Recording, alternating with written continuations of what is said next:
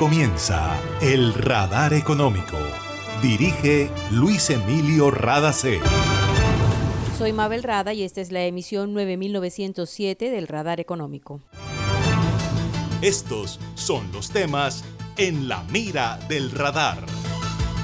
Camacol dice que sí hay desabastecimiento de acero en Colombia y es uno de los grandes problemas que enfrenta la industria de la construcción. Sandra Forero, presidente de la Cámara Colombiana de la Construcción, habló sobre ese tema, la necesidad de más subsidios de vivienda y de la digitalización. 2021 ha sido un año récord en desembolsos para la adquisición de inmuebles nuevos y usados y este es el mejor momento para la compra de vivienda, dijo el presidente de ASO Bancaria, Hernando José Gómez. Reducir la pobreza es tan importante como frenar la deforestación si queremos seguir protegiendo la naturaleza. El tema fue abordado durante el conversatorio sobre acciones hacia las cero emisiones netas, organizado por el Ministerio de Ambiente y Desarrollo Sostenible de Colombia. Con la reforma tributaria, el Gobierno Nacional aspira a llegar a 100.000 puestos de trabajo a diciembre de este año, anunció el ministro de Trabajo Ángel Cabrera, luego que el presidente de Colombia sancionara la nueva ley. Ahí llegó mi barrio, llegó a mi barrio, la energía que estaba esperando con la que ahorro para seguir vacilando, todo el Caribe la estaba esperando. Conéctate con la energía que transformará tu barrio. Proyectos que mejorarán la calidad del servicio y te permitirán tener el control de tu consumo. Y sí a la energía que cambiará tu vida sin costo alguno. Y yo soy puntual con aire, me acompaña noche y día porque con aire disfruto la vida. Aire. Para acceder a los servicios de Gases del Caribe, realizar consultas o reportar escapes y emergencias, marca la línea gratuita 164 desde cualquier teléfono fijo o celular y recibe la mejor atención de nuestro personal calificado de manera oportuna y eficaz. Línea 164, disponible 24 horas los 365 días del año. También puedes marcar a la línea gratuita nacional 018-915-334. Tu línea amiga 164 de Gases del Caribe. Todo por tu bienestar. Vigilado Superintendencia de Servicios Públicos. Imagina la historia que estaríamos contando si en este aislamiento las centrales de generación de energía se hubieran detenido. ¿Qué sería de nosotros ante la oscuridad y la desconexión? ¿Has agradecido tener funcionando todo lo que necesitas para estar cómodo en tu casa? En GESELCA trabajamos sin parar para que Colombia no se apague y la energía que hace bien siga iluminando la esperanza de todo un país. Estamos contigo. GESELCA, energía que hace bien. En el radar le contamos lo que está pasando en la economía.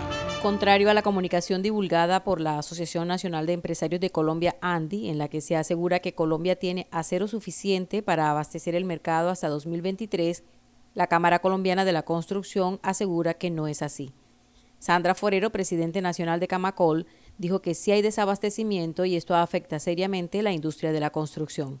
Escuchemos a la dirigente gremial cuando se refiere al tema durante su participación en un conversatorio sobre el sector organizado por Asobancaria. La semana pasada hicimos un balance con nuestras 19 regionales y ninguna de las 19 regionales de Camacol pudo levantar la mano y decir no hay problemas de desabastecimiento. El desabastecimiento persiste, el aumento de los precios que está por encima del 50%, en los, en los, que nos interesa a nosotros, ¿no? Barras largas y alambrón, está generando una cosa que la voy a decir acá y la digo con mucho cuidado. Las ventas van muy bien, las iniciaciones van bien, nosotros no podemos decir que no, pero el potencial de que podemos, estar iniciando 60 mil unidades más. ¿Qué nos mostraron las cifras de agosto? Hay regiones que históricamente eso nunca había pasado, que no han podido iniciar viviendas. Eso ya es una señal y la causa es esta, el tema del acero. La brecha entre lo que se vende y lo que se inicia está empezando a ampliarse de manera, se está empezando a profundizar. Aunque siempre ha habido respaldo del sector bancario en cuanto a crédito hipotecario y recursos para constructores, el sector demanda más créditos. Con relación a los subsidios, Sandra Forero dijo que en este momento hay 32 mil incluidos en el presupuesto del gobierno, pero se necesitan más. Necesitamos llegar a 65 mil. En, realidad, la, la demanda de subsidios es porque la revolución de la vivienda social en Colombia es una realidad. Y por lo tanto, pues lo que toca, lo que se necesita es que en ese presupuesto se honre la confianza de esos colombianos en un programa como Mi Casa Ya que compraron el año pasado, que compraron este año. Muy puntualmente diría que seguimos bastante, bastante atareados o rezagados en lo que está pasando con las oficinas de registro, no hay mejoras que se estén evidenciando en el tema de registro y ahí pues también hemos hecho una serie de propuestas que nos permitan avanzar en este tema. Otro reto que tiene el sector es que las entidades del Estado se pongan a tono con la digitalización como lo está haciendo el sector privado, pues Colombia es el único país de la Organización para la Cooperación y el Desarrollo Económicos ODE que no está digitalizado en materia de registro.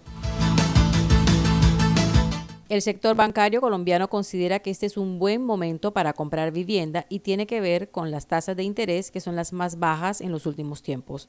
Así lo explicó Hernando José Gómez, presidente de ASO Bancaria. Si nos comparamos, por ejemplo, con la cifra del 2016, hoy tenemos una financiación que está a 240 puntos básicos por debajo en el BIS, en la BIS, y 360 puntos básicos en la no BIS que sumado con las ayudas, con los, con los subsidios eh, em, del, gobierno, pues esto genera un ahorro para los hogares eh, eh, con relación a la tope IBIS de 85 millones en su total de pagos y con relación a la no BIS, si tomamos como referencia un apartamento de 400 millones, el ahorro para familias con relación a lo que existía en el 2016 es de 139 millones. El presidente de Asobancaria destacó igualmente el respaldo que el sector pudo darle a la industria de la construcción en plena pandemia y cómo ha sido este acompañamiento en 2021. En el 2020 los bancos lograron irrigar a este sector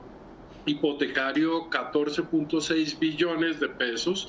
Y en el último trimestre del año pasado incluso pudimos superar eh, la, cifra del trimestre del año 2019 en un 12.6, o sea que realmente eh, un esfuerzo importante y esto pues ha continuado en el 2021 que ha sido récord en materia de desembolsos para la adquisición de inmuebles nuevos y usados, superando todas las eh, cifras registradas de precrisis que ya se consideraban buenas.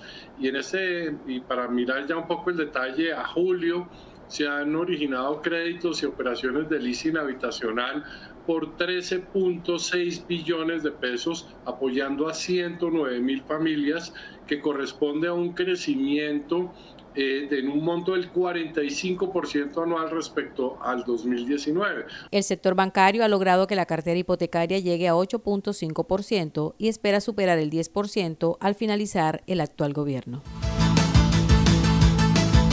Hace más de 40 años, la región caribe colombiana nos vio nacer Hoy continuamos trabajando con pasión, compromiso y visión de largo plazo para seguir impulsando el desarrollo de energías más limpias y más sostenibles para beneficio de esta región y todo el país. Porque creemos que cuidando de nuestro entorno y a las personas podemos contribuir a un mejor mañana. Promigas, energía que impulsa bienestar.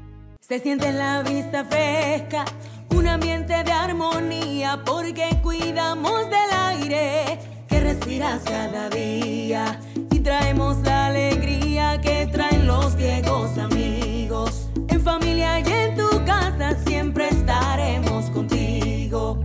Las compactadoras de AAA cuidan el medio ambiente porque se mueven con gas natural vehicular.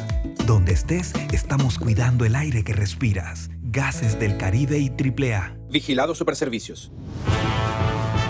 En el radar le contamos lo que está pasando en la economía. Para recuperar la infraestructura afectada por el cambio climático, Colombia invierte cada año 4.5 billones de pesos y espera que para el año 2050 el 45% de los empleos del país sean empleos verdes. Si bien es uno de los países del mundo que menos gases de efecto invernadero emite, tiene metas ambiciosas para frenar la contaminación ambiental porque de todos modos sí es un país vulnerable.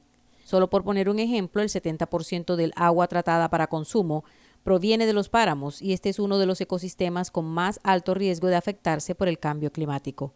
El viceministro de Ordenamiento Ambiental, Juan Nicolás Galarza, recordó cuáles son los frentes de trabajo de la estrategia carbono neutral que tiene el gobierno colombiano. Un eje enfocado ampliamente en el sector privado. Establecimos también un eje para que desde las entidades del gobierno nacional y particularmente aquellas del sector ambiental del Sistema Nacional Ambiental SINA puedan vincularse y dar ejemplo, pero también una estrategia para visibilizar cómo desde el consumo individual desde la ciudadanía podemos avanzar.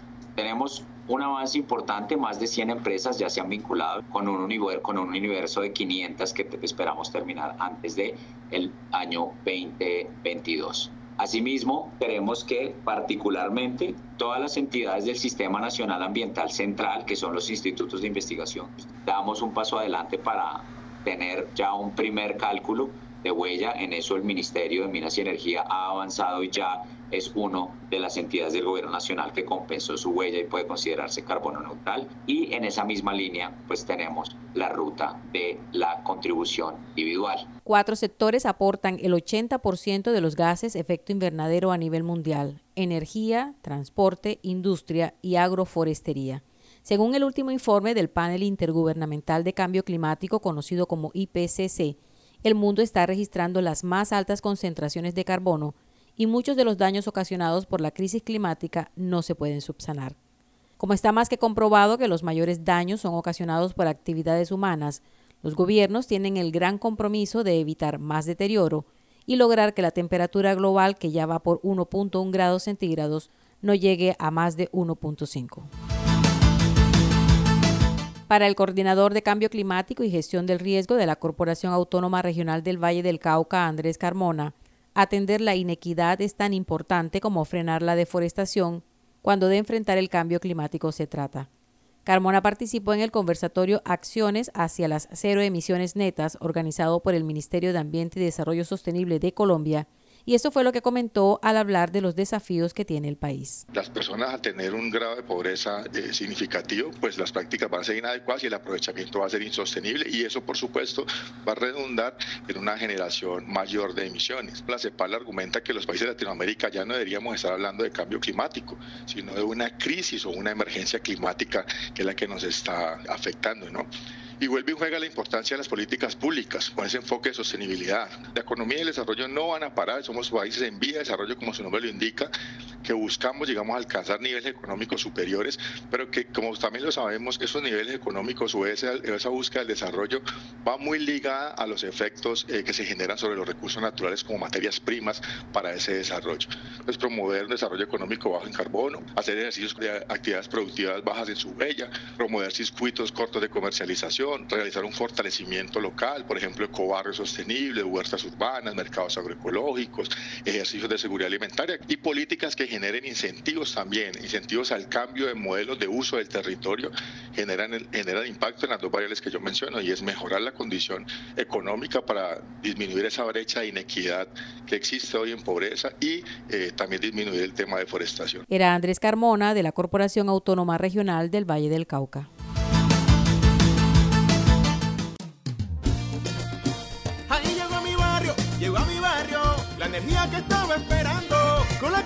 Para seguir vacilando. Todo el Caribe la estaba esperando. Conéctate con la energía que transformará tu barrio. Proyectos que mejorarán la calidad del servicio y te permitirán tener el control de tu consumo. Y sí a la energía que cambiará tu vida sin costo alguno. Y yo soy puntual con aire. Me acompaña noche y día porque con aire disfruto la vida. Aire. Imagina la historia que estaríamos contando si en este aislamiento las centrales de generación de energía se hubieran detenido? ¿Qué sería de nosotros ante la oscuridad y la desconexión? ¿Has agradecido tener funcionando todo lo que necesitas para estar cómodo en tu casa? En GESELCA trabajamos sin parar para que Colombia no se apague y la energía que hace bien siga iluminando la esperanza de todo un país. Estamos contigo. GESELCA Energía que hace bien. Está escuchando el radar económico. El presidente de Colombia, Iván Duque, sancionó hoy la ley de reforma tributaria. El mandatario destacó que es el primer país del hemisferio que saca adelante una reforma tributaria en medio de la crisis originada por la pandemia del coronavirus.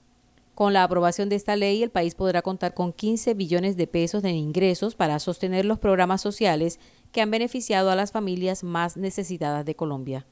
El ministro de Trabajo Ángel Custodio Cabrera habló sobre el apoyo a las empresas para la generación de empleo y la participación de los gobiernos de las ciudades capitales para aumentar el porcentaje de incentivos al sector privado. En el mes de julio entregamos 55 mil cupos con una inversión de 12.500 millones de pesos mensuales. Creemos que a diciembre 31 vamos a llegar a más de 100 mil puestos de trabajo con, con esta nueva ley ya tenemos los recursos. El Ministerio de Trabajo le han asignado 500 mil millones de pesos para cumplir esa tarea.